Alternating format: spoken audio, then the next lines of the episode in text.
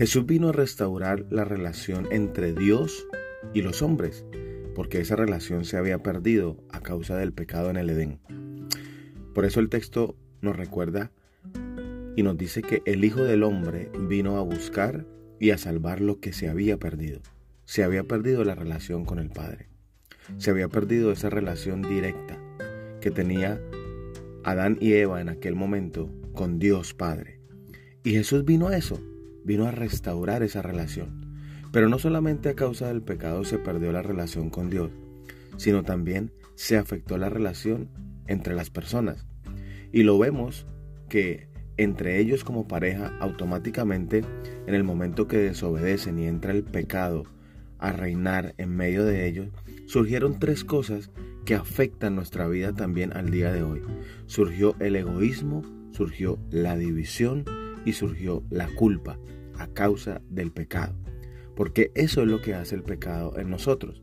Nos hace ser personas egoístas, nos hace sembrar en nosotros división y nos hace sentir culpables por lo que hemos hecho. Por eso en Génesis capítulo 3, versículo 11 y 13, Dios le pregunta a Adán y le dice, ¿acaso has comido del fruto del árbol que te prohibí comer?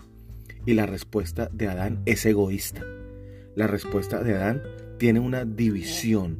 No quiero estar literalmente ya unido a esa mujer, porque la respuesta de él es la mujer que me diste. Señaló a su pareja. Ya había en su corazón algo que no existía antes del pecado. Pero también sucedió lo mismo con la mujer. Dios le preguntó, ¿qué es lo que has hecho? Y ella responde de una manera egoísta y culpando a la serpiente. La serpiente me engañó. Por eso cuando Jesús vino, Jesús enfatizó mucho la importancia que debemos llevarnos bien con quienes nos rodean. Por eso él dijo, ama a tu prójimo como a ti mismo. Y el prójimo inicia con nosotros. Si nosotros mismos no nos amamos, nosotros nos vamos muy difícilmente amar a las personas que nos rodean. Si tú no te aceptas a ti mismo, es muy difícil que vayas a aceptar a las personas que te rodean y sobre todo a entender los errores que ellos puedan cometer. No vas a tener misericordia porque no la tienes contigo mismo. Entonces, cuando yo me amo, cuando yo me acepto, cuando yo me perdono, yo puedo tener relaciones saludables con los demás y hacer lo que Jesús vino a recordar, enfatizar en la importancia de llevarnos bien con todas las personas. Ama a tu prójimo como a ti mismo.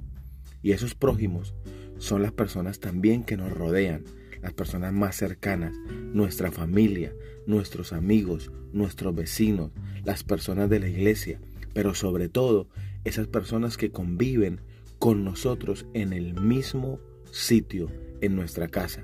Entonces, la esencia de Dios es el amor y Él desea que ese amor exista entre nosotros y que siempre permanezca la unidad.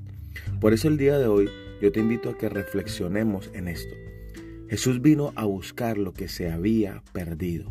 Y tú y yo tenemos la responsabilidad el día de hoy de rescatar eso que se perdió, de no ser personas egoístas, de no sembrar división los unos con los otros y de tampoco ser culpables o sentirnos culpables por lo que ya sucedió. Dios nos invita en ese día a restablecer relaciones y a llevarnos bien los unos con los otros. Bendiciones.